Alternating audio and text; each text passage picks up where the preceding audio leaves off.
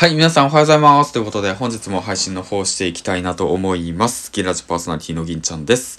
この番組は、人と人との架け橋になるヒマラヤパーソナリティ大木が経営し、夏金が動く人材業をなりわいとする株式会社 LMC のスポンサーの提供でお送りします。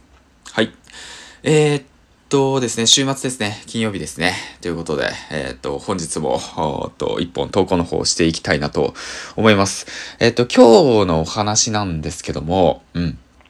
えー、っとね、岡本光一さんの上達の法則という本がとてもね、良かったので、そちらをね、紹介していきたいなと思います。最近なんか本の紹介番組みたいになってるんですけどあの、まあ、最近ね、本が、をよく読むんで、まあ、これが一番喋りやすいなって感じですね。はい。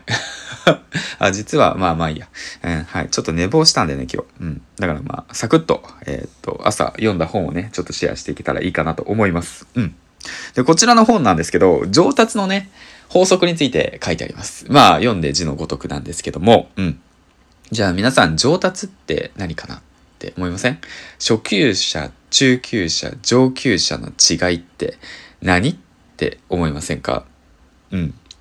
まあ、それがね、詳しく書いてあるんですけども、まあ、上達っていうものはね、まあ、どういうものかっていうと、えー、っと、まあ、結論を言えば、物のの見方が変わるっていうことなんですよね。物の見方が変わって習得できるようになるっていう。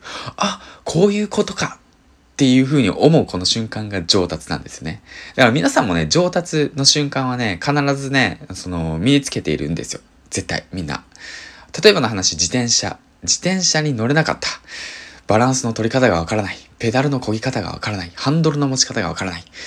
まあ、どこを見たらいいのかわからない。視点、ど、どっち見ればいいの？右見ればいいの？前見れ前見ればいいんだけど あれ、どうすればいいんだろうかわからないっていう、そういう、その自転車を初めて乗ったあの小さき頃の思い出から、日々ね、練習を繰り返して、ちょっとずつ、あ、そうか、ハンドルはこういう風に握ればいいんだ。力加減はこうかと。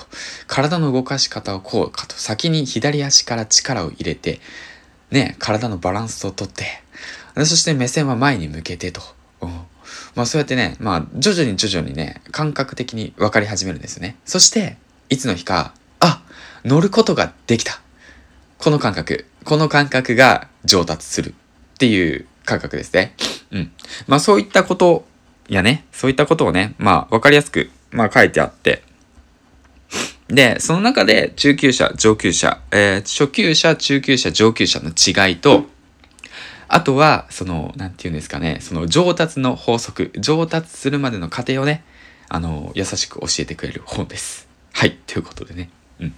ぜひともね、皆さん読んでみてください。ということで、お時間になったので、こしまいにしたいと思います。ではではではまた、銀ちゃんでした。